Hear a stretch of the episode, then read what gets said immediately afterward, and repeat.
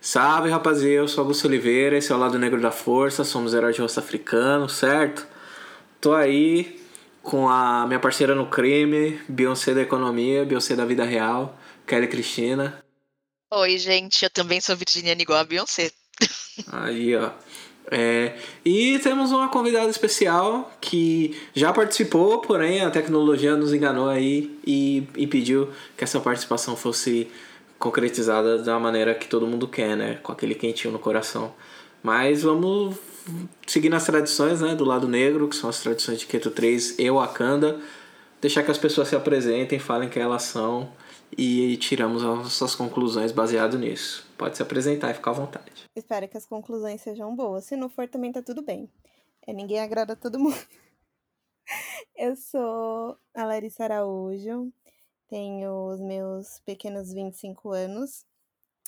Sou publicitária, especificamente eu trabalho com conteúdo digital para algumas marcas. Sou voluntária em três instituições.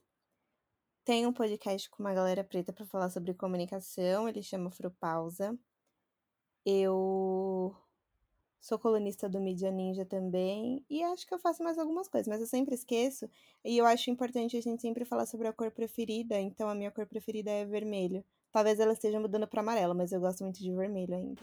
É, amarelo também tá chegando no meu greatest hits, assim, ó. Azul sempre será a minha cor favorita, assim, no meu coração, que eu escolhi para amar, mas o amarelo realmente tá vindo com tudo aí. Não sei porquê. Gente, eu fico muito maravilhosa de amarelo, então eu amo amarelo. Gente, sim. É, então, é por isso que eu tô amando amarelo, porque eu fico muito belíssima de amarelo. Gente, é uma luz assim que vem, assim, que eu não sei de onde vem, que eu falo, meu Deus, eu tô muito gata, eu preciso usar mais amarelo. É uma vida, né? Mas olha, a gente gravou no Afropausa em julho, acho que foi em julho, no mês de julho, e aí todas as convidadas, assim, a gente perguntava a cor preferida no final do episódio, e foi, acho que uma pessoa falou, uma mulher falou verde, as demais todas falaram amarelo. Eu acho que sim, todos os pretos ficam belíssimos de amarelo. Essa é a minha teoria. Não, exato. Tipo, bate na pele, reflete no rosto. Aí você ganha uma luz própria e junta com o iluminador que eu amo. Gente, é, é muito maravilhosidade junta. Amo amarelo. É, você falar que amarelo é ouro. Ouro, né? Poder. E vamos falar das perguntas de sobrevivência, né? Que são as perguntas aí, né? De, de Keto 3. A primeira é o overrated, é o superestimado, supervalorizado. O que, que é superestimado para você, Larissa? É para mim, né? Porque eu acho que é muito pessoal, mas eu acho que a no... televisão, no modo geral, é... as pessoas consomem muito, assim, e acho que não tem tanta necessidade. Eu acho que antes sim, porque era muito mais atrativo, mas acho que hoje em dia tudo que tem na televisão em si, a gente tem na internet. Esses dias eu fui assistir não sei o que. Ah, eu fui assistir Roda Viva. E eu descobri que a televisão do meu quarto não tem o cabo. Tipo, eu tenho ela, vai fazer o quê? Uns, uns sete anos. Eu descobri, tipo, nesse dia, assim, que não tinha o cabo pra poder assistir. Então, pra mim, não é algo que é, acrescenta muito, assim, em si. É, eu como millennial também e como é, pessoa que não tem sinal de TV em casa, concordo com você, eu acho que a gente fez essa, pelo menos está falando pessoas que têm acesso à internet, né, pessoas que conseguem pagar uma conta de internet de banda larga e conseguem assinar serviços de streaming, né? É, a televisão ela virou porque antigamente a gente não tinha outro lugar para receber informação que não a televisão, né? Então até esse lance de, de ter grandes momentos, né, de, da cultura pop, eles meio que pararam de, de acontecer. Uhum porque tudo tá rolando ao mesmo tempo. Então a mesma série que talvez a gente tá assistindo uma série, outra pessoa tá assistindo outro. Que nem eu gosto de um anime e aí eu tenho que pedir para as pessoas assistirem para eu poder comentar sobre, sabe?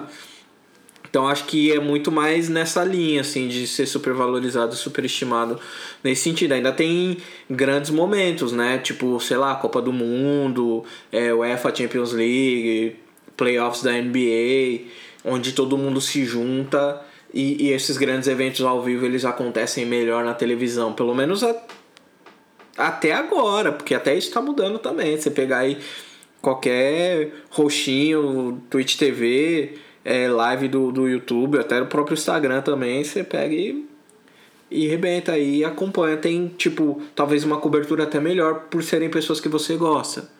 E é, é isso que tá acontecendo, assim. É muito bizarro. Concordo. A gente tem vários pontos de vista muito plurais, na verdade, com a internet. Eu não preciso ficar presa àquilo que está sendo exibido. Eu posso buscar alguém que pensa como eu, que age como eu. Claro que você acaba vivendo dentro de uma bolha, mas você consegue uma personalização muito maior de conteúdo.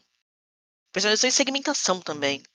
É até perigoso, né? No sentido de que é, agora a, a, Disney, eu acabei de acompanhar essas notícias, a Disney ela tá puxando todo o catálogo, ela tá dando preferência para o catálogo digital, né? E é, assim como várias outras empresas de não só de entretenimento, né? Não só de, de conteúdo de mídia, mas é, você corre o risco de não ser dono mais da mídia física. Então, tipo, sei lá, se eu tenho um filme é, do, do Rei Leão, da Beyoncé, e eu quero que esse filme faça parte do meu catálogo e colocar ele na minha estante, eu vou perder esse, esse, esse direito e eu não vou ser mais dono de nada, né? Tudo eu vou pagar assinatura e aí quando, pô, acabou o direito da voz, de imagem da Beyoncé, aí eles vão tirando do catálogo, eu não tenho mais acesso àquela mídia. Ou se eles quiserem editar 700 versões igual Star Wars tem não sei, toda vez que dá alguma louca no, no George Lucas, ele entra lá no, no, no porão e edita o filme outras 800 vezes, coloca mais efeito especial e tudo mais. A gente perde essa primeira versão do filme, a gente perde todo esse rolê histórico, né? E até a propriedade sobre as coisas é bem complicado, para falar a verdade. É muito louco pensar nisso, porque você deixa de ser dono do que é do, da sua propriedade intelectual, isso vai para algum lugar, ninguém tem acesso, isso se perde com muita facilidade. Então, sei lá, vira um rolê meio 1984 também. Sim, sim. Tá tudo é. concentrado no mesmo lugar e aí eu posso apagar e fingir que nada, nada existiu. É, com videogame. Delírio coletivo. Sim, com videogame, que é uma das minhas das coisas que eu gosto eu sempre eu prefiro mídia física, né? Mídia física tem esse lance. É, recentemente a gente teve um, um, Recentemente eu falo, tipo, 3, 4 anos atrás. Teve uma demo de um jogo que não saiu porque a empresa era muito cuzona com a pessoa que estava fazendo o jogo. E aí tiraram tudo. E aí, tipo, hoje em dia esses videogames que ainda tem essa demo eles valem dinheiro pra caramba, tipo 5 mil dólares, 10 mil dólares, porque ninguém apagou esse negócio, né? Eles não conseguem apagar lá. Mas a gente não Ótimo tem mais exemplo. acesso. É o rolê da maçãzinha com a, com a empresa de games, né, da semana passada. É, que tem... agora o, o, telefone da maçãzinha uhum. com, com o game vale 10 vezes mais. E a parada é que tem, tem, tem outras questões aí. Eles estão fazendo uma campanha é, de, de destruir a imagem né, da, da empresa de tecnologia bem grande, bem forte, assim. Aí vamos ver, né, que se eles vão forçar a mão, porque um depende do. É uma relação meio simbiótica, assim, né? Mais pro lado da. da empresa de jogos, né? Do estúdio, do que pro lado da empresa de tecnologia, né? Vamos ver o que, que vai acontecer Sim. aí. Tô, tô acompanhando capítulos assim não, mentira, não disse isso. Uau, nossa. Voltamos a ser amigos, seguimos. É, não, com certeza. Estão negociando pesado, assim, mas tem, tipo, processos e processinhos e processões, assim. Por, por, por causa de grana. E é uma grana grande. Mas. Sim. Mas, Lari, e o que, que é subvalorizado, né? O que, que é o underrated para você, assim? O que, que precisa de mais uma moral na quebrada? os pequenos comércios, tipo, os pequenos micro, os microempreendedores, sabe? Eu acho que as pessoas deveriam valorizar mais o comércio de uma pessoa que, sei lá, das pessoas pretas, né? Isso é óbvio, mas da galera que tá começando e que tem um trabalho muito bom, assim. É, é, isso é difícil porque eu trabalhei com moda durante algum tempo, assim, da minha vida. E nesse lugar, assim, que eu trabalhava, eu via que as pessoas, tipo, questionavam porque era o mesmo valor de uma peça, era o mesmo valor de uma fast fashion, por exemplo. E aí, eu sempre, eu sempre do outro lado, né, como consumidora, falava, nossa, é verdade, por que, que é desse valor, né, se é um consumidor local e não sei o quê. E aí, a pessoa que produz a peça, ela me falou uma coisa que eu nunca esqueço, dela, na fast fashion você paga por um preço que às vezes nem as, não chega nem um terço disso para as costureiras que estão no local, sabe? Quando você paga para um consumidor, para um microempreendedor, por exemplo, dar o mesmo dinheiro, você sabe para onde ele está indo e pelo menos ele é um preço justo, assim. Então eu acho que as pessoas deveriam valorizar mais os microempreendedores. Sim, toda a linha de produção, né? Toda a cadeia de produção. É... A gente. Eu acho que tem um outro rolê. Acho que o Emicida também falou isso em alguma entrevista, que é tipo, por que, que o produto da Lab custa mais caro? E é porque, tipo, a gente paga todo mundo de uma maneira minimamente decente, né, mano? É, quando você tem é... fast fashion, esse rolê do, do, do sweatshop, né, do barracão, que tem um monte de gente, se a gente for trazer aqui pro Brasil, né, um monte de, de imigrante do, dos países vizinhos, seja tipo Bolívia, é, ou você tem um monte de gente que migrou do Haiti e veio pra cá e tá trabalhando um subemprego, condições análogas à escravidão, quando você paga centavos pela peça, né, pelo trabalho dessas pessoas, né, tipo, e as pessoas não ganham um salário fixo e uma comissão por cima de cada peça que elas entregam, né, elas ganham literalmente frações de centavo, né, né, mano, isso quando ganha, porque tem golpe, né, de pessoa, pô, você veio aqui pro tal país, a gente te trouxe e você tá aí com uma dívida, 35 mil reais, agora você vai trabalhar de graça até você pagar a dívida, e aí é tipo 5 centavos, 3 centavos por camiseta que a pessoa costura. E é um trabalho difícil, é um trabalho árduo, é um trabalho que precisa de uma atenção, precisa ter uma mão boa para fazer esse tipo de coisa e não tá recebendo essa grana, né, mano? Aí é fácil você pegar e colocar uma camiseta 10 reais. Agora, você pegar uma malha de qualidade, fazer com as pessoas, fortalecer essas pessoas, né, esse talento local da comunidade, pegar, por exemplo, uma tiazinha que costura lá há muitos anos, faz pequenos reparos e fala, pô, para cada camiseta que você fizer, você vai ganhar X reais, né? Você tá pagando a pessoa em reais, não em centavos. Aí vai encarecer a peça, no, né? no Roda Viva, cara. E exatamente isso, hum. as pessoas não entendem preço, como é, como, como é feita a formação de preço. Se eu quero pagar barato, alguém está ganhando pouco por isso. Ou eu tô, sei lá, usando mão de obra análoga à escravidão, ou eu estou usando material de péssima qualidade, um material que agride a natureza. Então, porra, uma coisa ali não. Algo, algo errado não está certo. Então, e ninguém bota a mão na consciência para isso. Ah, não, ninguém vai parar para pensar, porque daí é, entra numa questão também. o ser humano infelizmente, ele só quer ver o dele, assim, então quer o benefício dele e acaba esquecendo que existe toda uma cadeia de produção por trás, sabe? Você quer pagar cinco reais numa peça no, na, no Brasil, na Feirinha da Madrugada aqui em São Paulo, você vai pagar. Só que quanto você acha que essa, a, a, costureira que fez essa peça ela tá recebendo? É, ninguém pensa, ninguém pensa na cadeia de produção. Na real, o MC já falou isso uma par de vezes, mano. Porque todo mundo fica questionando. E esse, esse é o problema, né? Esse é um dos problemas, na real, né? Quando a gente vê a produção de qualquer material, de qualquer coisa de uma pessoa preta, a expectativa é que seja barato pra caralho, assim, não é a expectativa de que, tipo, a gente não pode oferecer produtos premium, né, de não pode oferecer, sei lá, mochila de 300 reais, porque, tipo, nossa, mas como assim, mano? É falar, que é o rolê da maquiagem da Rihanna, tipo, porra, é do mesmo grupo da Louis Vuitton, você acha mesmo que isso vai, ver, vai vir a 30 conto no, na 25 de março? É sério? E por que você espera isso? Porque ela tem uma variedade de tons para peles negras. Então é, é consumo, a gente não enxerga, apesar de ser 54% da população, a gente não enxerga, 54 não, 56%, a gente não enxerga preto como consumidor, e isso é muito tenso. Então, mas é uma linha bem tênue, né? Porque eles falam que não enxerga como consumidor. Mas, por exemplo, a Beyoncé lançou a coleção dela e esgotou no mundo inteiro em menos de duas horas. Eles... Então a pessoa quer pagar mais, quer pagar 8 mil num. Quer pagar 8 mil não, né? Exagero, mas quer pagar, tipo, mais de 2 mil reais numa jaqueta, ok. Mas aí porque é da Adidas e porque é da Beyoncé. Agora chega no consumidor local ali, você não quer pagar Exato. 20 reais numa, num, sei lá, numa comida ou alguma coisa assim. Você quer pechinchar e quer pedir mais valor. Eu acho que as pessoas, elas precisam ser reeducadas e entender um pouquinho desse processo de para onde vai o dinheiro, sabe? É, isso com certeza.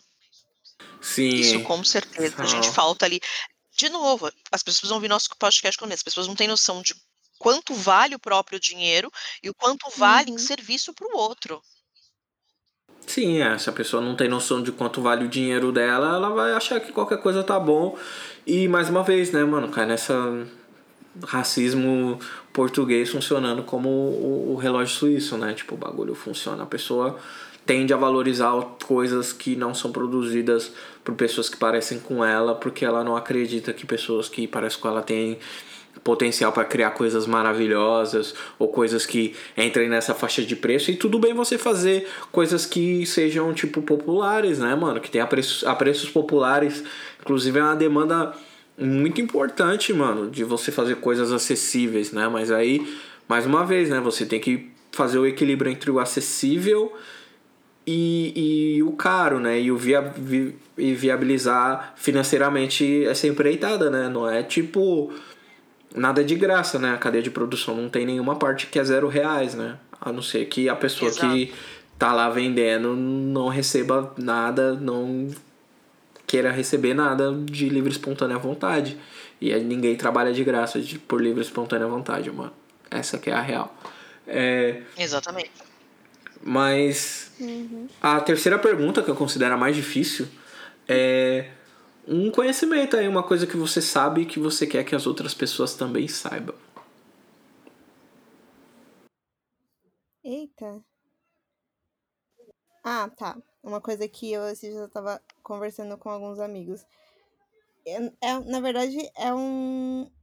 Não sei se é um conhecimento, mas Luiz Gama, o nome dele, na verdade, é escrito com S, né? O Luiz.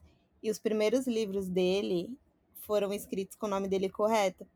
E agora, se você for procurar, tipo, os, o- ou pelo título do livro, algumas coisas assim, todos os nomes dele estão escritos errado, tipo, tá escrito com Z. E quando você pesquisa quem foi esse Luiz Gama com Z, é uma pessoa branca. E aí entra numa. tipo, eu- às vezes eu entro numa linha de pensamento de até onde as pessoas conseguem tirar detalhes e apagar a história de alguém, sabe? Tipo, o, o cara. o- tudo, ele morreu e não é tudo bem, mas nem o livro dele tem o nome dele certo. Sim. Tipo, É- Olha até onde a gente, as pessoas são desumanizadas, sabe? Aí eu fico pensando nisso, acho que é algo que a gente deveria refletir. Não, sem dúvida. É bem bizarro para pensar nesse tipo de detalhe. As pessoas não se dão. Não é nem não se dão a trabalho, porque a pessoa, pra publicar um livro desse, a pessoa tem que saber o nome da pessoa. Tipo, tem que saber, mano. E aí a pessoa, ela faz um trabalho ativo de, de, de transformar aquilo em outra coisa, de dificultar o acesso, né? De dificultar a, a- a- o acesso à memória, né, mano? Dessa, dessa gente, né, mano? Dessa, desse pessoal que é nosso. E é bem difícil, mano. A gente tá passando por um momento muito difícil e de conhecimento público, né, mano? A gente tá num rolê muito bizarro onde as pessoas não tem como fingir que não tá vendo as coisas mais, sabe? Não é tipo, ah, mas o primo do meu amigo, do cunhado me contou que é assim. É tipo, mano, tá aí, todo mundo tem um retângulo mágico que acessa uma rede onde tem um monte de informação e tá tudo visível e tá mais visível do que nunca, né?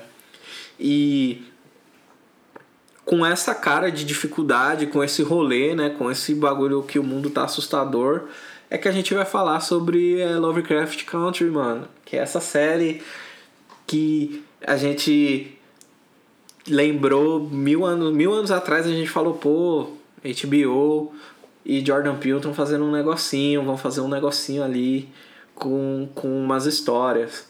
E aí ficou no fundinho da cabeça de todo mundo e quando, sei lá, todo mundo menos esperava, começou a sair. A gente vai comentar os primeiros dois episódios, né, que é o que a gente tem acesso. E a Kelly, que é a perita em, em, em terror, em horror e, e literatura desses gêneros aí também, vai, vai nos guiar aí sobre o caminho. Eu só conheço a série, eu sei quem é o, lá. o maninho do. O maninho do, do povo, cara de povo lá, tudo mais, mas eu não, não sou aprofundado. E a gente vai ficar sabendo tudo isso depois da vinheta. Solta a vinheta aí, eu do futuro.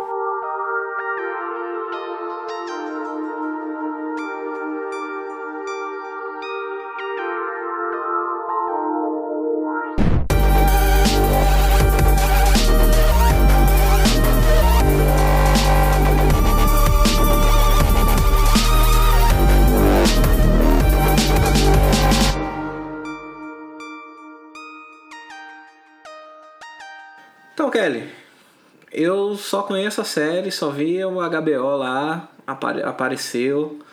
Eu vi, li Jordan Peele, fiquei feliz, fiquei interessado. Mas de onde vem essa história, assim? O que, que, que é isso? Legal, acho que a primeira coisa que eu preciso sinalizar para todo mundo que eu tô no hype disso há meses. Eu tô muito. Ah, eu preciso, preciso disso na minha vida. E veio num bom momento, que tinha sido uma semana bem zoada e Lovecraft, Lovecraft Country fez minha semana mais feliz.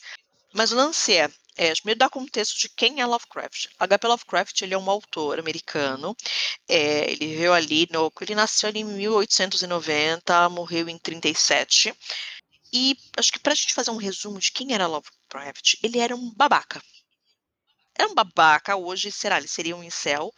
É, bem pior. Ele ganhou muita fama tipo, tretando em carta com outros autores, dizendo que o conto dos outros era horrível, era muito ruim, só ele era muito bom. Assim, a grande merda é que ele é bom. E ele fala de uma coisa que a gente chama ali de horror cósmico. Qual que é o rolê do, do, horror cósmico? Então são coisas alienígenas que vêm nos assombrar. Então ele tem, ele é muito verdadeiro na hora de transmitir ali a, na escrita dele, de falar de horrores indescritíveis, de, de não nomear. Então você consegue pensar nas coisas mais horríveis possíveis, porque especial quando está escrevendo, eu posso descrever o, o, pior monstro possível, você vai imaginar o que eu descrevi. Agora, se eu não te conto, você vai imaginar uma coisa muito pior, muito, infinitamente pior do que do que eu poderia te assustar porque você vai colocar o seu medo ali.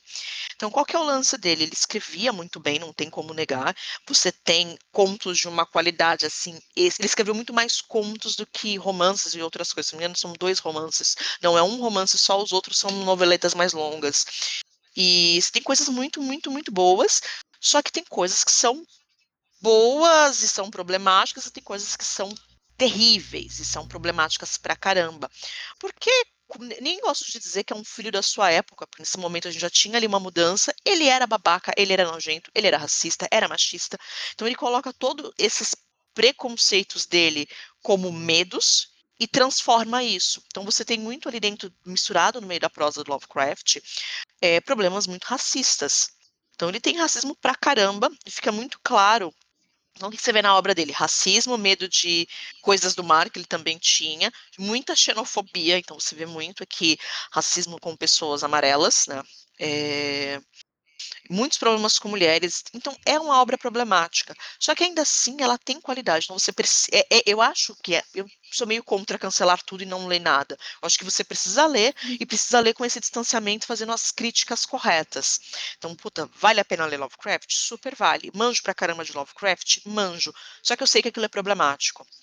Então, acho que vale. E dentro dessa obra, o que acontece? Ela fez, ela caiu em domínio público há pouco tempo. E depois de cair em domínio público, uma pancada de coisas muito, muito boas começaram a surgir, tipo umas releituras de Lovecraft, então onde você exclui ali o racismo e fica com as coisas boas do cenário, ou você até mesmo critica. E o território Love, então tem, sei lá, eu trouxe dois livros que eu gostei muito, que eu li esse ano e eu gostei pra caramba. O primeiro é a Balada do Black Tom, do Victor Lavalle. Ele faz uma releitura de um dos contos mais problemáticos do, do, do Lovecraft, que é O Horror em Red Hook, que é um conto extremamente racista. É, ele faz essa releitura e a releitura, cara, é muito boa. Ele te dá um outro ponto de vista e é incrível. E você vê como aquilo é construído e você fala, gente do céu, a gente toda a história tem pontos de vista diferentes, mas é essa aqui particularmente fica muito clara. É, e o Victor Lavalle é um autor preto e ele é maravilhoso e ele escreve muito bem, ele já ganhou uma pancada de prêmios, então super vale a pena procurar o que é dele para ler. E ele tem uma pegada, e é muito legal, porque no, eu não lembro se foi no começo do Balada do, do Black Tom, ou se foi em alguma entrevista dele que eu li, ele fala que ele. Ah, ele também dedica o Balada. Peguei o livro aqui, ele também dedica o Balada do, Black Tom pro Lovecraft, Lovecraft falando de sentimentos conflitantes. Então ele fala que é o mesmo conflito que eu tenho. Porra, eu gosto do que o cara escreve, mas o cara é um babaca racista. Eu sei que meu dinheiro não está indo para ele, nem para a família dele, isso me deixa muito feliz, mas ainda assim, putz, e aí? Como eu consumo uma, uma obra que é problemática e é datada? Pô, eu consigo consumir e consigo criar coisas novas. Do Victor Lavalle, eu indico também o Changeling, que também é um livro com uma pegada é, em teoria seria uma fantasia, mas ele é uma pegada bem, bem sombria. Ele escreve na mesma vibe, tipo, de Weird ali, que o New Gaiman faz muito bem. E o Victor Lavallee, ele é muito fantástico, gente. Ele é muito maravilhoso. E Changeling é a história de um, de um cara preto e você, ela começa a dar, ela é tão intricada que ela começa a ir e voltar, então você não consegue adivinhar nada, então até a última página é sempre uma surpresa. E ele tem uma prosa muito louca. E eu queria falar porque eu preciso, eu vou pregar a palavra de Victor Lavallee em qualquer podcast que eu vá aparecer. Então, mas voltando para o território Lovecraft. Não, território inclusive Lovecraft, ele pode participar, a gente pode fazer um podcast só dele. E... Pode, gente, eu amo esse homem, gente. Ele é muito maravilhoso. Não, vamos, vamos dar um salvinho nele. bem, cara. Vamos dar um salvinho nele e talvez ele até participe do lado negro Opa, com a gente. Vou- Queria, queria fortemente. Vou, vou, vou Mas, acionar os tipo, ninjas do lado negro pra ir lá na casa dele e fazer uma oferta que ele não pode recusar. A gente faz, tem contatos. A gente preencheu a ficha de, as bolinhas de, da ficha de RPG com contatos. É isso. É, e, fal- e falando do, terri- do aqui o livro se chama Território Lovecraft, né? A série é Love- Lovecraft Country. É, ele também é baseado num livro. É, a diferença, talvez, do Change do, do Victor Lavalle pro Marty Ruff é que o Marty Ruff é uma pessoa pálida, né? Mas ele escreve muito bem. E o que eu falo, cara, ele fez uma pesquisa muito grande e ele tem uma sensibilidade muito grande para escrever.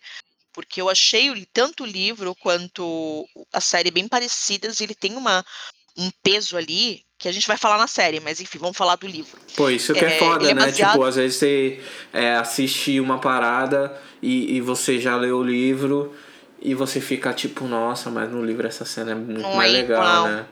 É, isso é cara, uma questão é com American Gods, né? série. Que, Sim. que a gente tem o Shadow Moon negrão que não parece negrão, assim, tipo, não se comporta como uma pessoa preta. Assim. Tudo bem que todas as pessoas pretas elas são plurais, mas a gente tem o, a lógica razoável de uma pessoa que cresceu sendo preta, assim, em, em qualquer Sim. situação. E aí não se comporta. E aí você fica tipo, mas cara, a gente tá vendo que ele é negrão. No. Por que, que tá nessa vibe? E, e ele ser negão é importante pra história, né? Tem esse detalhe. Uhum. É muito maluco aquela- isso. Eu tô ouvindo o que você tá falando, Kelly, e é muito louco, porque eu, ente- eu peguei algumas coisas disso, da- dos contextos que você foi falando, assim, mas não é passando pano, mas eu achei muita referência boa, assim, na série, no modo geral, sabe?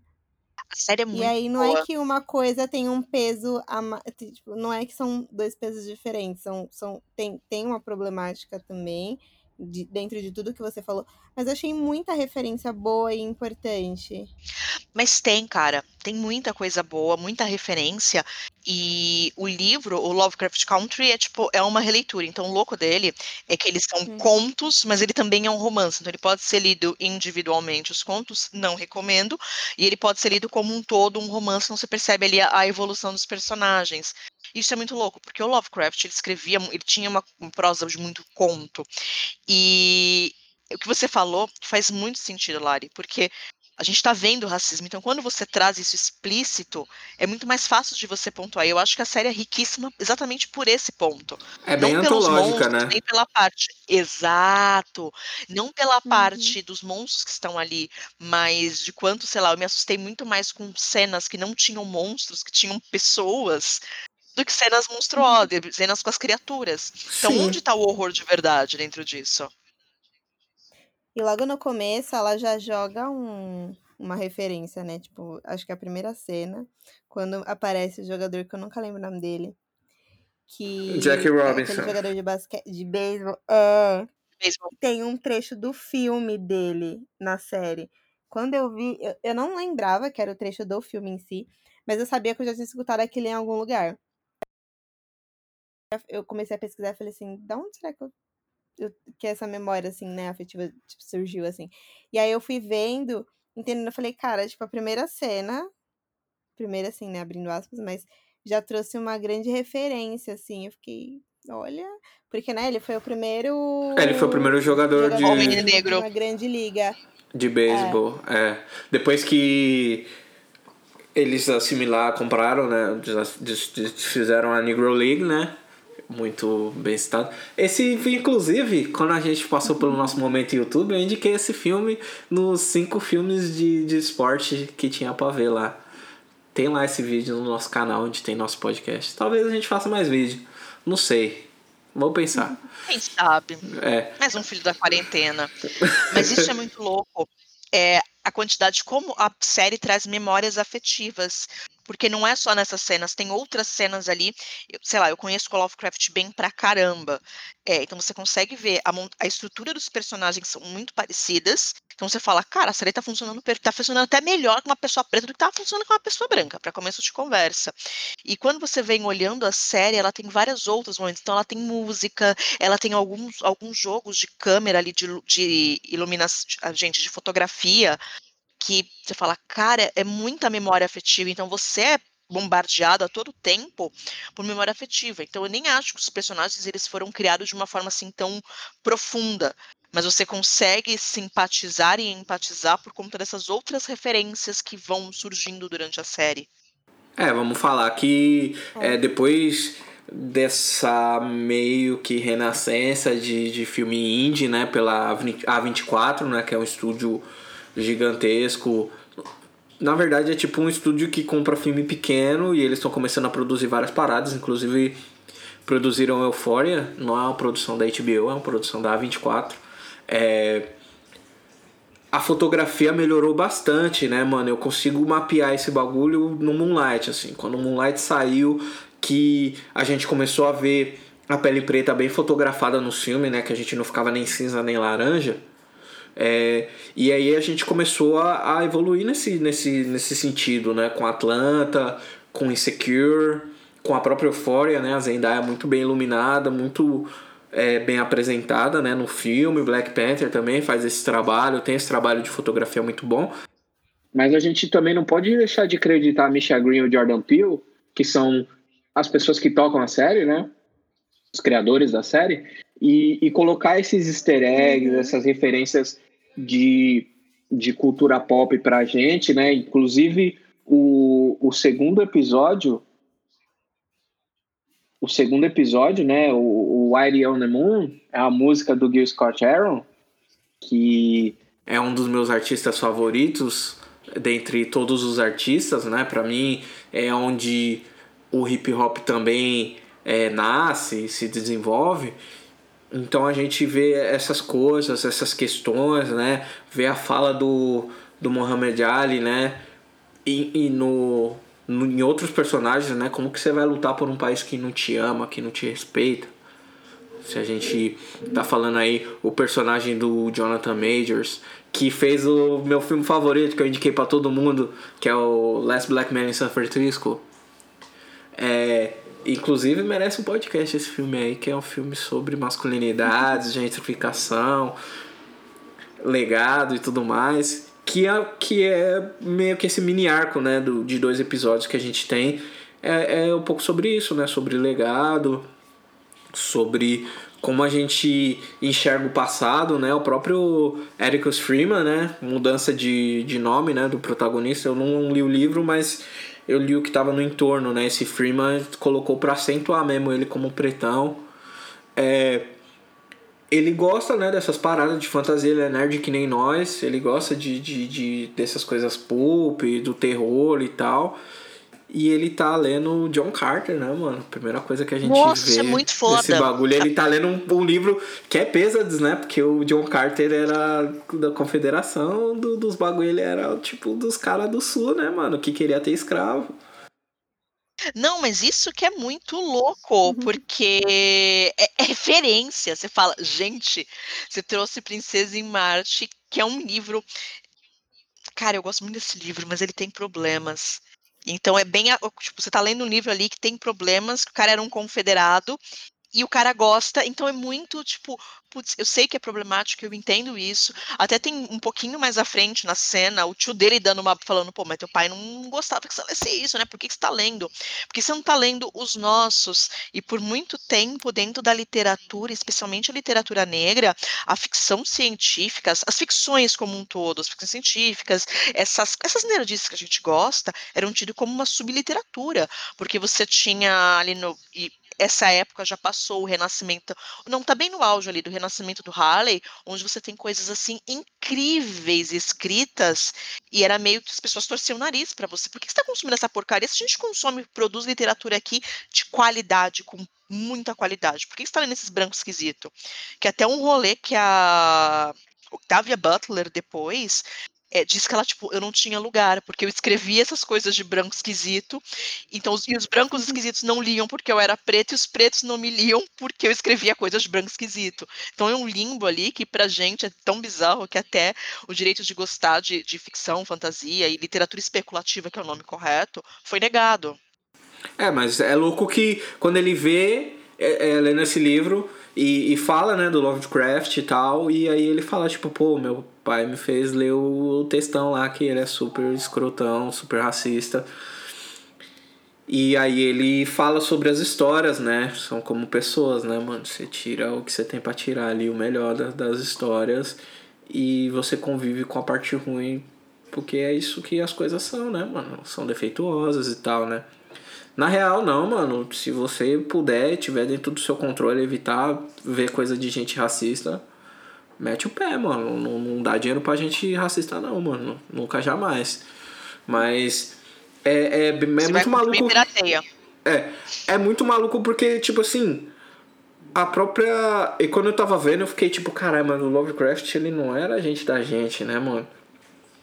E aí a série, a própria série, ela já reconhece isso e ela já apresenta isso no primeiro momento, assim. Ela já faz Logo esse no, distanciamento ideológico, né? E, e, e várias camadas ao mesmo tempo. Que isso que eu acho foda. Porque seria muito fácil a gente só condenar é, o, o Lovecraft, que inclusive é importante a gente falar, da mesma forma que tem o outro aí do da música mais. de uma, de uma música super legal do, do Gilberto Gil, mas as histórias super racistas do, do, do senhor aí, do, do moço.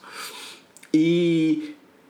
Mas ele, tipo, mano, a gente vive nessa sociedade que tem pessoa escrota pra caramba, que faz coisa genial. Que nem outro dia eu tava vendo um filme. Que é. Um filme no ar, anos 60, do cara que, gente fugiu do, do país, foi para outro país porque ele tá jurado de cadeia, assim. Aí eu fiquei, nossa, esse cara é um cara muito escroto, né? Mas esse filme que ele fez, gente. Aí eu fiquei meio dividido, assim, me senti culpado de ter visto, mas eu vi e achei legal e eu fiquei me sentindo culpado de ter achado legal porque eu tive, eu tive essa crise de crise moral assim e aí o personagem tem essa crise moral e ele tipo mano eu gosto desse bagulho essa pessoa é problemática, mas eu gosto. Como que eu faço? Como que a gente faz também? Da mesma forma como que a gente faz no, no geral, né? O, o, com, com a Masha e o Jordan Peele com a Misha e o Jordan Peele ressignificando toda essa história, né? Trazendo ela num momento a, a, não é os caras, né? Não são eles que escolhem quando vai sair, né? No caso é a, a emissora, né? A Warner que escolhe. É, mas num momento muito oportuno, e você falou muito bem, que, é, que o terror na real, os monstros, né, não são os monstros do Lovecraft, né, não são os monstros, o monstro é o racismo, né. Tanto é que tem uma cena no primeiro episódio onde eles vão ver no livrinho lá e vão vendo as criaturas, né, os monstros tipo vampiro, lobisomem, Ku Klux Klan. Esses são os monstros, né, mano, e tá tipo junto dos monstros, né. Esse, esse bagulho, né? Os racistas estão junto do mesmo o mesmo perigo, né? E aí o momento de tensão, o maior momento de tensão que a gente tem, né? Já pra gente também falar, é, é louco como os personagens eles são inteligentes e como a gente também aprende coisas, né? Eles estão indo lá, tudo vivendo a vida, indo lá no restaurante. E aí, tipo, mano, por que, que a Casa Branca é branca? Aí eu, putz, essa eu não sabia. Aí ele, pô, porque queimaram a Casa Branca e não sei o que, os caras já descolam que ali não é muito amigável, mas já foi em algum momento. E é, é legal ver como as pessoas manobram, né? O não é por mais que seja uma a história não é preta e branca, assim, ela não é, é tão linear, as coisas são muito manipuladas e são jogadas, e é um tipo de conhecimento que é, tipo, real perdido, né? Sim, e não é não é uma história de. Por mais que seja uma história de época, é, a gente está vendo coisas que fazem sentido e a gente. E tipo assim. Esse é um dos problemas de, de, de, peças que falam de questão racial, só que são de época, né?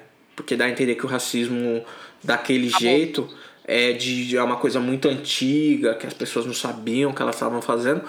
Mas na verdade a gente está falando de, de, de coisas atuais, né? Até a questão do pôr do sol que a cidade tem, que tem o quadrinho avisando que era uma cidade dessas do pôr do sol, que é que acontecia.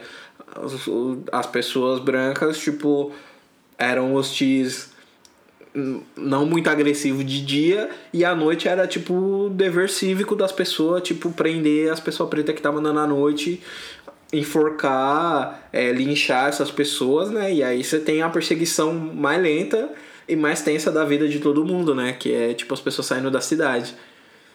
Essa cena é extremamente tensa, mas sei lá, o que me dá muita tensão é a cena quando eles vêm dirigindo e o a viatura de polícia atrás, porque eu acho que todo preto que dirige, tipo, já se deu conta de olhar para trás e falar, puta, vem a viatura de polícia.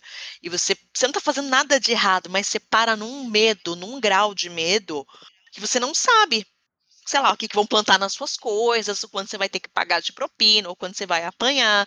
É, é muito louco. E é um medo muito real, e é um medo muito atual também. É. Nossa, sim. É... Mas não é só todo preto que dirige, porque quem também tá no banco de carona também se sente o mesmo preto. Quem tá andando a pé também é a mesma e coisa. É, é muito louco, porque a sensação que eles transmitem ali enquanto, tipo, tá acontecendo essa cena é algo que a gente sente, sabe? Tipo, é, acontece assim, tipo, a gente sabe que acontece com as pessoas pretas, assim, é, com todas as pessoas pretas, né? Mas uma coisa que eu tava pensando é que quando vocês falaram sobre o pôr do sol, é porque, tipo, eles mostram. É, é, lógico que é por conta da época, assim, mas eles refletem muito sobre algumas leis que eram permitidas que esse tipo de coisa acontecesse. Então eu acho que é não justificável, mas dá pra gente entender o porquê que é tão. É, é tão explícito assim a cena dessa forma. É lógico que, que atualmente é acontece do mesmo jeito, a gente não pode andar de capuz, a gente não pode andar, tipo, todo de preto em qualquer lugar, porque todo mundo para ou é, tá fazendo alguma coisa errada. Mas eles remetem muito por conta disso, assim. Mas você sabe que é mais louco? E ficam uns, uns detalhes que, tipo, sei lá, se você conhece Lovecraft, se você conhece aquele momento histórico, fica muito claro, é que, em teoria, eles não, não teriam leis para isso, porque eles estavam no norte. A região, lendo matéria na internet, a região do, do território Lovecraft seria ali mais ou menos onde é Nova York, Boston, aquela região. Chicago. E aquela região seria uma região, hum. tipo, liberal, que não teria, que lutou do outro lado da guerra, não perdeu a guerra, não era uma confederado. Então, em teoria, não deveria ter, mas é tão louco que mesmo no lugar que não deveria ter esse tipo, não existia uma lei do Jim Crow, então já tinha passado, estava seguindo, ainda existia é, e ainda era super violento. E muito bizarro isso. É, e é louco que no começo, né, do, da série, no primeiro episódio, as primeiras cenas, é, a gente tem o Ericus, ele tá saindo do sul, né? E tá saindo Sim. do Jim Crow. E e a gente vê, né, que tem a parte, né, do ônibus separados, pessoas pretas atrás e eu, não pessoas na frente, mentira, zoando, não, não é que são não pessoas, mas é pessoas brancas na frente e tal. E tem o lance do ônibus quebrar, mano, quando o ônibus quebrou e aí tem a caroninha lá. Eu, tipo, pra, pra, pra poder participar aqui, né, no podcast e tal, pra gente poder gravar, eu gosto de ver alguns reviews de outras pessoas, né? E aí eu vi um de um mano que não é preto. E aí ele falando, não, eles escolheram andar. Eu fiquei tipo, caralho, mano, eles não escolheram andar, cara. lógico que escolheram andar com Como duas assim? malas pesadas no meio do nada. Super! É muito louco que, tipo pra assim. Pra você ver como o negócio é louco, gente. As pessoas são. Ai, eu não queria dizer não, mas elas são burras, tá? Ou tipo, muito eles... ignorantes, ou muito racistas. Ou as três opções. Tipo, eles escolheram andar. Eu fiquei tipo, cara, como assim eu tô vendo esse review? E a pessoa não percebeu. Tipo, a pessoa percebeu várias outras coisas, mas ela não percebeu que eles não escolheram andar, mano. Caralho. A, a coisa mais clara ali. É a coisa é mais tipo, mano. Tanto é que. E, e tipo assim. É, é louco como. Tem o, o ditado dos gringos, né? Que o diabo tá nos detalhes. E é louco como esses detalhes, né? Essas microagressões, né? Que não são micro, né? Que, sei lá, mano. Hoje em dia, se a pessoa faz isso, a gente dá uma madeirada na pessoa, né? Talvez aí. Ou dá, aplica aquele processinho e tudo mais. Mas como todos esses, esses detalhes né, da, da época, eles passam pela cabeça de muitas pessoas, né? Do mesmo jeito que quando eles estão lá na, na, na, fazenda super bizarra do, do ancestral do Ericus, né? episódio. O segundo episódio, como não. Tipo assim. Não esse spoiler, amigo. Edita isso aí. Não, não tem. Isso é ah, spoiler. Já saiu todos os. O episódio já saiu, já não tem mais. Tamo aí, todo mundo já tá ciente do que vai acontecer. Episódio 1, episódio 2 ou só episódio 1? Aí ficou uma boa. Uma boa, uma boa questionamento aí. Vamos fazer só episódio 1 então. Formou. Não, a gente até pode falar do 2, mas é porque eles são separados. Só não dá spoiler que o maluco é filho do outro, porque isso aí é um negócio. Ah, ele é filho de alguém importante. Não, na verdade ele é filho do pai dele, né? Ele é. Exato. Mas. É no, no, amigo. É, mas no primeiro episódio a gente já tem essa questão, né? Sobre o legado, né? E, e fica, fica subentendido que a, a árvore genealógica do Ericus é importante, assim, né? E é louco a gente ver como isso, como essas relações, né, elas funcionam. No primeiro episódio a gente já tem uma discussão sobre como na casa dele era meio difícil, né, e tal, como ele possivelmente não, com certeza sofria é, abuso do pai, como o tio não fez nada e como ele carrega isso, mas ao mesmo tempo ele gosta do pai dele, e aí é uma relação meio bizarra de pô, eu só voltei porque o meu pai sumiu e me mandou uma carta, mas eu só fui pra guerra e só entrei pro exército porque eu não queria mais ver o meu pai. E é louco que a gente vê o, ele ter voltado e o impacto que as pessoas têm, né? Que é tipo, é o meio Sim. que ele que, assim, né? Que ele saiu magrinho e voltou esse Olha, su super lindo. bombom aí, né? Voltou uma bombom no Brasil, assim. E é isso. Eu achei genial, achei bem legal a parte do Chica de Chicago e mostrar o Chicago Blues, né? Que é a coisa mais próxima, uma coisa bem próxima do rock and roll que as pessoas falam que o, o rock and roll nasceu em Chicago com o Chicago Blues. Aí é um debate regional lá nos Estados Unidos que as pessoas vão ter que se resolver. Mas é, é legal apresentar toda essa cultura, né? Tudo que acontece no meio do caminho. Também é legal pontuar que é a Guerra da Coreia, né, mano? Que é a guerra, tipo, que as pessoas não falam nem muito, né? Na, não fala na, sobre ela, né? Na história. Que, tipo, as pessoas que os Estados Unidos foi lá e fabricou uma Coreia do nada e tirou uma Coreia do bolso e falou: Ah, isso aqui é a Coreia do Sul agora. Vive aí vocês. Tá ligado? Bizarro pra caramba. E. Tipo, mano, ele é veterano de guerra, as pessoas deveriam respeitar os veteranos, do jeito que as pessoas falam aí sobre ajoelhar, sobre bandeira e tudo mais, mas elas não respeitam. E aí ele lutou nessa guerra, tem trauma pra caramba, mas como ele não lida com essas coisas, né, mano? Como ele, tipo, usa também, né, do, dos livros pra poder se abstrair, o pesadelo dele. É um total escape do, é um resgate assim real da, da, do lugar dele e o quanto ele se sente culpado. Eu acho que é, tá bem no começo, então nem é um spoiler tão grande. Logo que ele vem passando e ele vê as crianças na fila do alistamento, tipo, em, ao redor, e aquilo bate pesado para ele. Gente, é muito incrível, porque até hoje nos Estados Unidos você tem essa essa ideia do alistamento, sei lá, como uma única saída para uma pessoa negra. Então, sei lá, não, não consigo entrar na faculdade, eu vou para lá, vou ganhar um, um, dinheiro, vou tentar uma carreira, e as pessoas voltam com sem estresse pós-traumático gigantesco e ferra com a vida delas. É, então é se elas louco. voltarem vivas ou voltarem com todos se os membros, né? né? Era isso que eu ia falar. Se voltarem. Exato. Mas é bem é um rolê de você lutar uma guerra que não é sua, foi tirada do chapéu, mas é você que vai morrer, a sua família que vai sofrer. Se você sobreviver, vai sobreviver numa condição muito bizarra. E é muito louco, é muito louco isso. E de quando surgiu, porque ele vem dar, tipo, não, olha, a gente começa a ter talvez mais pretos, a gente tem até na Segunda Guerra, mas muitos pretos alistados, assim, a partir da Guerra da Coreia mesmo. Sim, né? Como uma possibilidade. Foram jogados pra morrer, literalmente. É... Porque, tipo, é Guerra da Coreia, depois você vem Vietnã também, que morreu preto pra caramba, e tudo isso. É, Vietnã é da, da Five Bloods, né? E aí o bagulho Também, né? Outro filmão aí, né? Mas já, como eu já falei duas vezes Muito desse foda. filme, eu não quero falar dele do lado negro.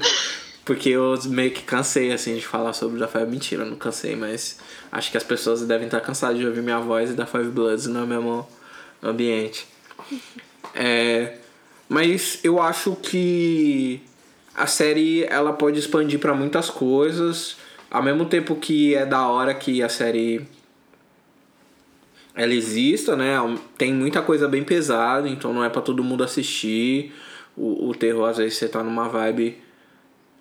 Eu não acho que tenha o, sei lá, o mesmo peso de. no que eu gosto de chamar, e do que a maioria das pessoas também chama de pornô de sofrimento, né? Que é os pretinhos humildes sofridos tomando chicotada e blá blá blá blá blá, mas são pessoas que elas têm recursos, né? Elas conseguem se desenrolar, conseguem sair das situações onde elas se encontram através da inteligência e, e aptidão que elas têm para determinadas tarefas. Isso que eu acho genial também, né? Que as pessoas elas conseguem resolver os problemas através da inteligência delas, né, mano? Isso. Sim, Você pega o próprio tio dele, cara, ele é brilhante, ele é inteligentíssimo. E se a gente tivesse num filme ali, o, o clássico de sofrimento preto, nunca um preto seria tão inteligente, tão culto, não é só inteligente, ele é culto. E entende como Uhum. dar eh, nós ali. E é muito louco, porque a construção de personagens é muito semelhante à construção de personagens que o Lovecraft fazia. Então, um bom personagem depende da cor dele. Então, por que a gente não tem mais preto atuando? Muito pelo contrário, o fato de ele ser preto, ele dá um, um peso muito maior e uma seriedade muito maior para esse personagem. É, eu nem acho que é um terror, tipo, que é o, o- famoso pornô de sofrimento preto. Acho que muito pelo contrário, é você tirar o preto desse cenário de pô, sempre é um pornô de sofrimento, ou é sempre uma coisa meio bobinha, aqueles papéis bobinhos, as comédias mais bobinhas. Você colocou numa coisa que, claro, e tirando a- a- a ques- as questões raciais que são intrínsecas da série, se fosse só pensar na, na, na fantasia, na ficção, colocava três pessoas brancas que daria no mesmo a história. A história funcionaria da mesma forma. É, e é louco que tem a parte do Éticas, que, eu- tipo assim, que a gente, pô, já tinha entendido que não era o, o sofrimento, porque, tipo assim, já viu que é um pessoal capacitado, que, que já tá no trampo, que tá no corre. Mas quando os racistas do, da lanchonete tá atrás dele, aí os caras tão lá atirando de espingarda, aí ele pega a pistola e atira de volta pros caras. Eu falei, não, é isso, esse é o meu cara. Porque, tipo assim, a gente não tem. É, em nenhum filme que eu tenha. que eu me lembre, e eu vi filme, mano. Eu, tipo assim, só anotando. Já, já cheguei nos mil, assim, mas eu não anotei todos os filmes que eu vi ainda. Eu lembro, aí eu vou lá e anoto. Não tem nenhum personagem que, nesse caso, assim, dessa época, nesse outro contexto, né? Eu acho da hora, mas eu entendo que é uma fantasia. Que as pessoas estão atirando, ele tá fugindo, ele vai lá e pega a pistola e vai atira de volta. Eu fiquei tipo, caramba, olha aí o negrão. Tá certo, gang gang. É muito louco. Gente, eu tô muito apaixonada pela, tô muito apaixonada pela série. Ela é muito rica. Você consegue ver todos os elementos ali, você consegue vê-los de um com um outro desenho. E eu acho que era isso que eu precisava e o que eu queria pra me sentir, não, olha, eu posso gostar desse babaca racista, só, tipo, separa uma coisa da outra. Vamos ficar com o que é bom. Não sei se pode gostar. Eu tive a mesma sensação, eu Mas eu si- sinto que é, é existem outras possibilidades, assim. É, tipo, não sei. Sei lá, acho que. O que, eu, o que eu percebi, o que eu tirei foi tipo, mano, tem gente que tem o mesmo di- dilema que eu, assim, sofre o mesmo dilema que eu. Eu não sei, e aí eu, sei lá, né, não, não pode julgar as pessoas, mas eu fiquei feliz em saber que as pessoas também se questionam, devo ou não gostar de tal bagulho. Eu fiquei. Tá aí, uma dúvida que é coletiva, não é só minha. Me alegrei. Tô pensando aqui, mas eu acho que eu tive a mesma sensação. De, tipo, é uma pessoa errada, mas tem uma construção. Tem um bagulho muito bom, assim, porque é é uma série muito boa. Não tem, não tem como questionar, tipo, acho que ela inteira, assim, ela tem. Foi o que a gente falou desde o começo, né? Ela tem muita referência boa, ela mostra algumas coisas. Eu tive al- algumas memórias, assim, afetivas, tipo, bem boas enquanto eu vi, assim.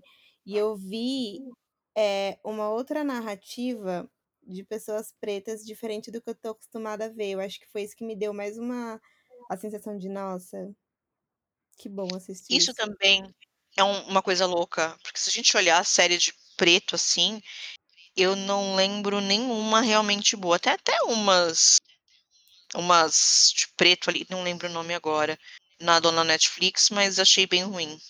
Que é uma de uma família caça, Uhum. tipo, de caça fantasma, caça, tipo, sei lá, uma, meio supernatural, que é bem ruimzona. Mas eu nunca vi uma coisa, tipo, e não é só, é feita com qualidade. Então você tem um roteiro de qualidade, você tem Uhum. efeitos de qualidade, você tem um. Você tem o Jordan Peele, que ele é muito foda.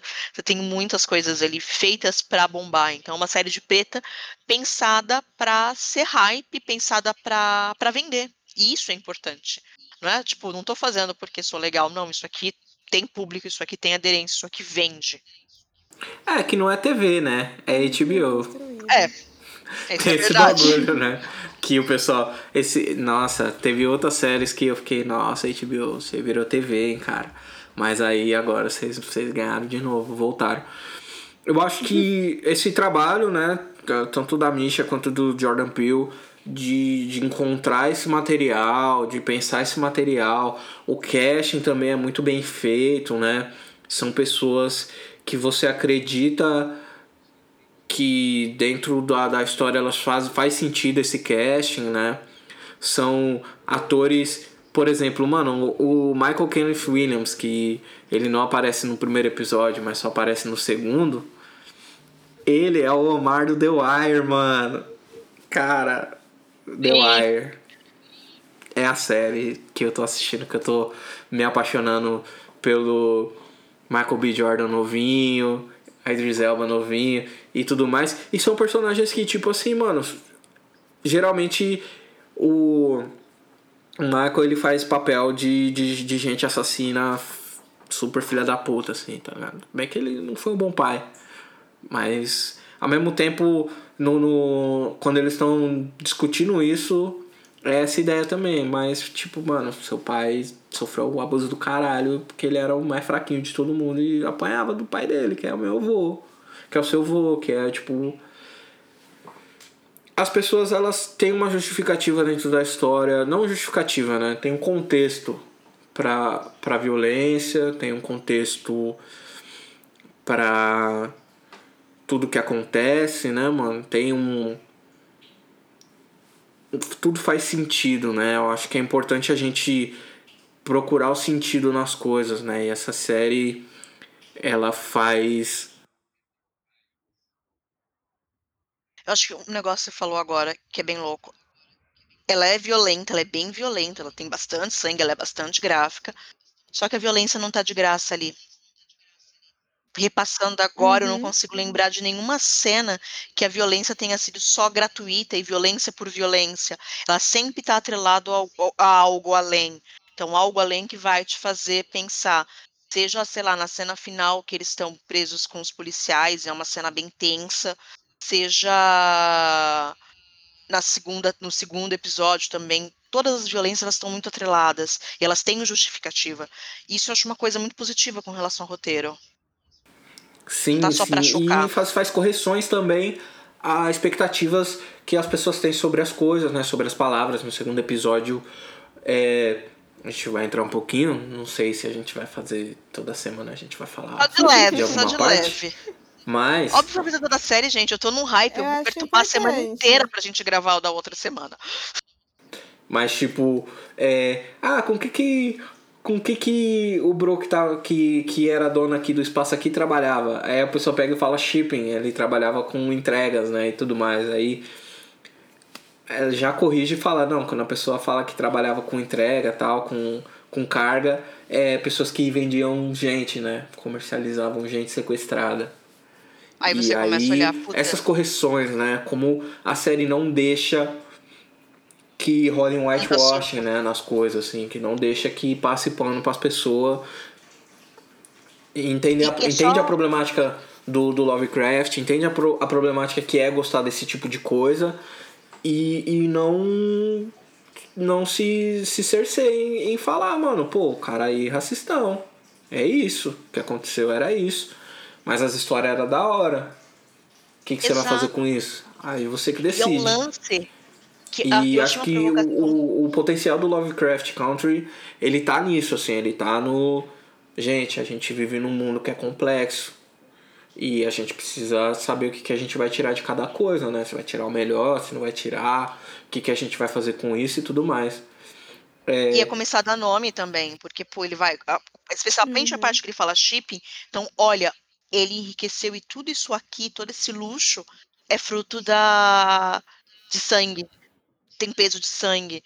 E a gente não contesta isso, sei lá, quando você vira e fala, ah, não, mas eu não tenho escravos hoje, eu não escravizei ninguém, era meu avô. Mas você usufrui dessa, desse dinheiro que é feito com sangue. E eu acho uma provocação muito pontual ali, muito dedo na ferida.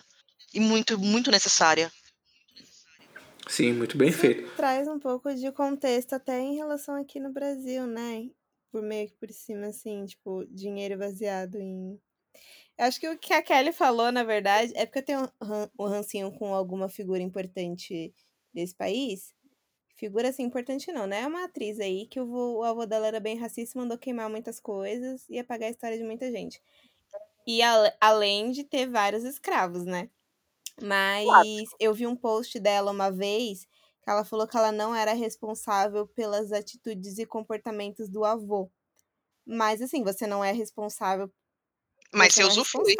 Mas você colhe os frutos de todo o racismo que ele tava ali, né, semeando, tudo que ele fez. Então, assim, é, é, é fácil falar de, ah, eu não concordo hoje em dia, ou sei lá, você não concorda, mas você se enriqueceu baseado no, no sofrimento de muita gente, sabe? Então, eu acho que é, é uma coisa para se pensar, assim. Sim, eu acho que a questão não é nem a gente condenar dessas pessoas pelos atos que os ancestrais delas fizeram, assim, tipo, ninguém vai lá na casa do, do, do dos Rui Barbosa que sobrou e falar, ah, você está preso por tráfico de seres humanos. É tipo, pô, você lucrou, sua família lucrou com o tráfico de seres humanos. É, essa é a frase. Não é a frase você fez. É você se beneficiou. Ah, da mesma forma que tem, tem o crime quando a pessoa rouba uma parada, tem um crime quando a pessoa se beneficia do roubo, que é a receptação, mano. Eu não sou jurista, não sou legal, mas eu, esse aí aparecia direto no jornal quando assistia. Então é esse, receptação, mano. Você recebeu, você tá se beneficiando da parada, você já entra com, com alguma. Tipo assim, Ninguém tá falando pra, tipo, também jogar o. queimar a casa, jogar o dinheiro fora, dar pras pessoas tudo. Mas, mano, reconhece que, que tem problema, mano. Reconhece o problema. Reconhecer o problema é o mínimo. É tipo, tem um especial do. Da, da, do Alex, que é o com Michael Che, né? O Michael Che, ele é um dos caras que tá no Saturday Night Live agora. É, o Dave Chappelle paga uma rajada para ele, então quer dizer que ele tem uma moral na quebrada no, na, no rolê da comédia. E o especial dele chama Michael Che Matters, que é tipo esse bagulho, né? Do Black Lives Matter, né? Das vidas negras importam. E ele fala, tipo, mano, a gente chega da maneira mais amigável possível, menos agressiva possível. Que é tipo, mano, a nossa vida importa. Só importa. Não é igual, não é melhor, não é diferente pra caralho, não, não é espacial, só importa. E a gente, tipo, a gente, a gente tá buscando o mínimo de, de reconhecimento no sentido de, tipo, mano, pô, a história da minha família é cagada, tá ligado? E as pessoas elas não conseguem nem o mínimo. Essa que é a fita. Exato. E ao lance quando você vira e fala, ah, você teve privilégios, mas não, eu trabalhei, eu mereci. Não, amigo, te dizer que você teve privilégios significa que a tua vida não foi mais difícil porque você era uma pessoa preta. É só Sim, isso, não tem é? uma música que chama de Dentro do AP. E aí, tipo, ela, ela é um meio que um choque de realidade pra branquitude que se acha, sei lá, é, é, é meio que família Rui Barbosa, assim, eu não reconheço, eu sei, meu avô fez, mas eu não tenho nada a ver com isso. E uma coisa que ela fala, assim, é que, tipo, é literalmente, sabe, de dentro do AP, com seu ar-condicionadozinho, de, tipo, voltada de todos os seus privilégios, você vai dizer que você é feminista ou que você é não sei o quê. Só que a real não é assim. Tipo, você fala, ah, eu mereci. Tá, você mereceu até aonde? E aí tem uma parte que eu acho que é nessa música que fala muito comigo, que é sua avó não evitou quando mandou a minha ela pro tronco. E é isso, assim, tipo, não foi você, Exato. mas tá ali na sua família, sabe? A sua avó literalmente ela não evitou quando mandou a minha ela pro tronco. E, é, e às vezes eu vejo muito que as pessoas se, se isentam desse tipo de comportamento. Então, quando a série trouxe isso, assim, me fez pensar, tipo, será que é, é um ponto de, a ser discutido, sabe? Até onde a gente se isenta por alguma, alguma ocorrência aconteceu, sei lá, por é a questão do sangue, por exemplo. Tipo, ele enriqueceu a base de, né, muita gente ali. E não sim, foi de vidas, né? correta. É, sim, tipo, não, não é algo moral. E, e aí entra nessa questão também, tipo, o que é moral, sabe? Porque quando a gente traz pra questão, tipo, aqui, por exemplo, o que a gente falou, né, da Rui Barbosa, não foi nada coerente, correto o que o avô dela fez. E a família dela se enriqueceu em base disso. Então, Exato. São coisas que a gente tem que deixar claro. É, é claro que ninguém vai tacar fogo nela, ou sei lá, fazer alguma coisa assim. Mas eu acho que é um, é um ponto que as pessoas têm que ter. Ela tem que ter a consciência. Falar, tipo, ele realmente foi essa pessoa. É, eu não sabia. Ou existe umas coisas tipo, ah, eu não sabia que o pessoal tal fez isso, mas agora que você sabe dessa informação, o que, que você, você vai fazer com ela, sabe? O que, que você Exato. vai fazer depois disso? Sim, sim, e essa discussão na série ela vai para além de raça, né? Porque a gente tem o, o Ericas falando, tipo, pô, mas se o meu avô batia no meu pai, porque meu pai me bate, mano. Se ele sabe quanto dói. Exatamente. Essa é a fita. É, mas, gente, série maravilhosa, assistam, falamos aí do primeiro episódio, lindo de bonito. Não sei, de, de repente a gente faz aí um after show, a gente troca ideia. Depois que sai o episódio, todo mundo assiste. Um dia depois a gente já tem um podcast lá para você ouvir. Pode ser uma coisa, pode ser um momento. Super, Vamos gente, vem ouvir. Vamos! Vamos, que eu tô muito apaixonada, gente, sério. Eu preciso falar, eu precisava ir no Twitter, dar vários spoilers. Eu falei, não, respira, não vai dar spoiler, não.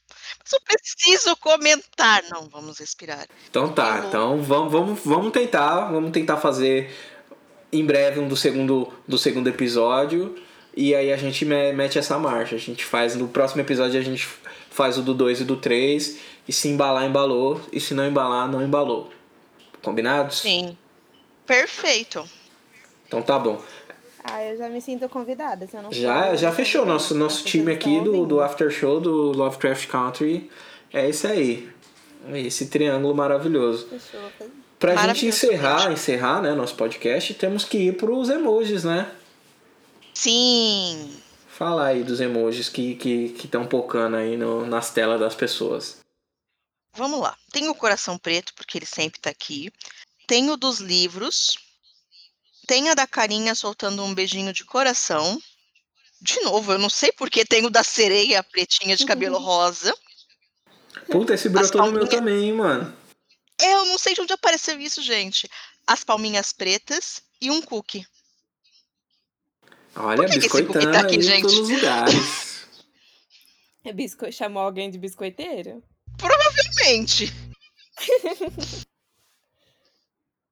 Somos todos. Deixa eu falar o meu e aí depois a Larissa fala o dela.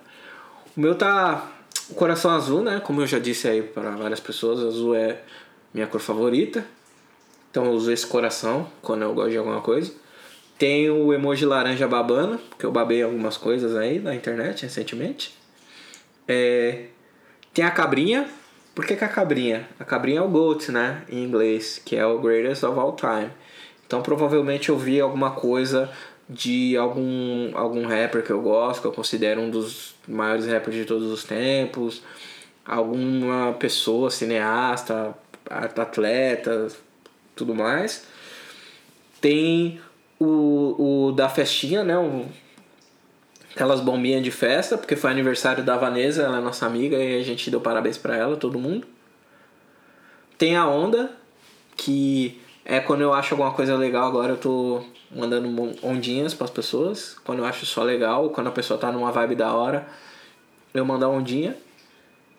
Tem a bandeira do pirata, né? Que é a caveira e ossos cruzados. Que é, as pessoas perguntaram, nossa, onde você assistiu Lovecraft Country? Eu mandei essa bandeirinha É para as pessoas. A resposta foi essa. Se a HBO quiser me dar uma assinatura, eu super aceito receber.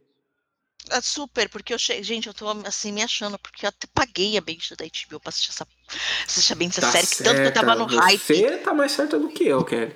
Tô nada, gente. Queria gastar com isso não, mas eu tava tão no hype que eu precisava. Ah, eu comecei a pagar no começo da quarentena. É E assim, tô assistindo mais que Netflix, então acho que eu vou acabar cancelando Netflix no fim, no fim da Nossa, Ah, não, e que eu que eu sabia eu tinha a direito à Netflix- Amazon Prime todo esse tempo, a minha vida inteira. Eu Amazon sabia. Prime. E eu, tipo, nossa, eu não tenho Amazon Prime, eu só tenho Netflix e Crunchyroll, tô aqui sofrendo. Aí eu fui ver o Dispatches from Elsewhere, que tem o André Benjamin, né? O André 3000. E aí eu recebi uma mensagem da minha operadora de, de, de internet, falando, ah, cobramos aqui esse dinheiro do Amazon Prime que a gente cobra todo mês. Se você não quiser mais, você manda X blá blá blá blá pro número aqui. Eu fiquei, olha só, eu pagando aqui mó tempão de otário. E não Acontece, usando. amigo. Aí eu comecei a usar. Acontece, mas se eu cancelar Netflix aqui em casa, rola um motim dos meus filhos, então não dá. Meu irmão só assiste Netflix pra ver The Fresh Prince, então eu falei pra ele, você já assistiu duas vezes, sabe? Já, já, não- já não tem tanta necessidade. Ah, não. assim. Aí, se tivesse comprado o DVD, lembra a conversa que a gente teve no começo? Exato. É um Ah, mas investimento. Mas isso é muito louco. Assistia quantas vezes precisasse, não precisava pagar todo mês de novo. Não, a minha filha precisa pra assistir os programas de bolo dela, que eu nem lembro o nome, pra torcer pelas pessoas pretas. Então, Nossa, tem o. Nailed. Provavelmente é esse, que é o que as pessoas fazem bolo horrível, assim. Muito feio. tem esse, mas tem o dos bolos bonitos também. Ela gosta dos do bolo bonito. Tem o Ela dos bolo- adora- Tem o do bolo feio, tem o do bolo bonito. Não, É, o do tem bolo feio pra mim é o mais zica. Se chegar alguém na sua casa, bota esse programa e vai pra cozinha, vai fazer as coisas, a pessoa fica entretida. Essa é a realidade. A gente assistiu dos bolos feios também, mas o do bolo bonito, ela vai pulando os episódios, é muito engraçado. Que ela, por que você tá pulando? Esse não tem nenhuma pessoa preta pra eu torcer. E ela até achar um, tem gente preta pra ela poder torcer pras pessoas pretas. Eu amei a sua filha. Tinha na melhor Engraçado. criação possível já, né? Tina já nasceu ali engajada, gente. Mas é isso. Lari, fala os seus emojis. O meu é um DNA, porque eu sonhei esses dias com a vacina e com o teste de DNA pra gente descobrir as nossas ancestralidades. E aí eu tava contando. Acho que pra minha terapeuta por SMS, porque às vezes eu mando. SMS não, né? Pelo WhatsApp eu mandei mensagem pra ela. Falei, ah, eu sonhei com isso. E aí eu tinha esquecido que eu tinha de enviar a mensagem. Daí eu fui, mandei e mandei o emoji.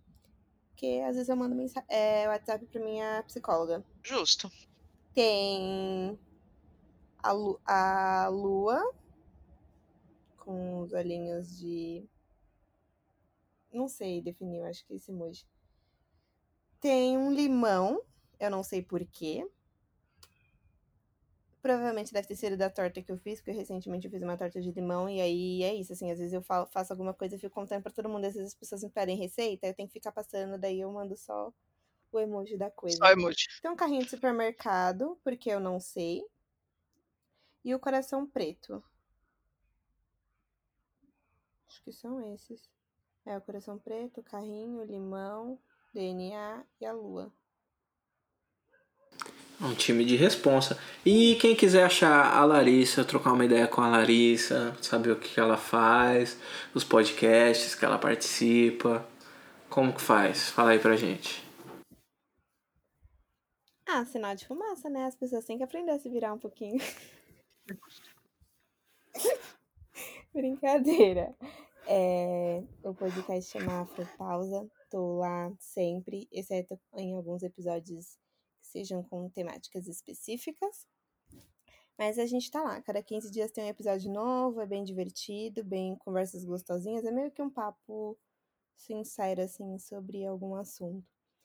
É, Twitter é arroba afropaticim. Instagram é arroba, arroba afrolali, porque Lali a minha avó me chamava assim e eu peguei o costume de botar afro em tudo, porque eu falo que a gente tem que naturalizar as pessoas pretas e as coisas que elas fazem. Então eu coloquei no meu Instagram e no meu Twitter e eu tô seguindo a vida assim. Até o dia que eu quiser mudar, na verdade eu já ia mudar, mas eu fiquei com preguiça, então tá desse jeito. Essas as minhas redes sociais e o Afropause é Afropause em todas as redes sociais, assim. A gente só não tá no YouTube, eu acho. Se tiver. Ainda, né? Sabendo. Ainda. Mas é isso. É. É isso. Kelly, tem alguma coisa que você quer que as pessoas saibam? você deveria assistir Território Lovecraft, mas isso a gente já falou bastante. Você deveria ler Victor Lavalle, porque ele é maravilhoso.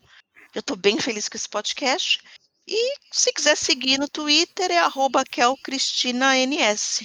De vez em quando eu falo umas coisas decentes lá. Uma parte nem pessoal reclama, mas. É às isso, gente. Falar umas coisas decentes no Twitter, né?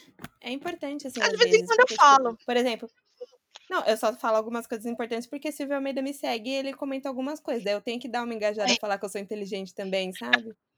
Aí eu é, tenho nossa. que justo. soltar algumas é coisas assim. Passo, passo por esse, é, sofre esse drama também. Silvio Almeida ali. De pessoa, a pessoa muito foda te segue, aí você, nossa, mano, tô aqui, fala. sempre.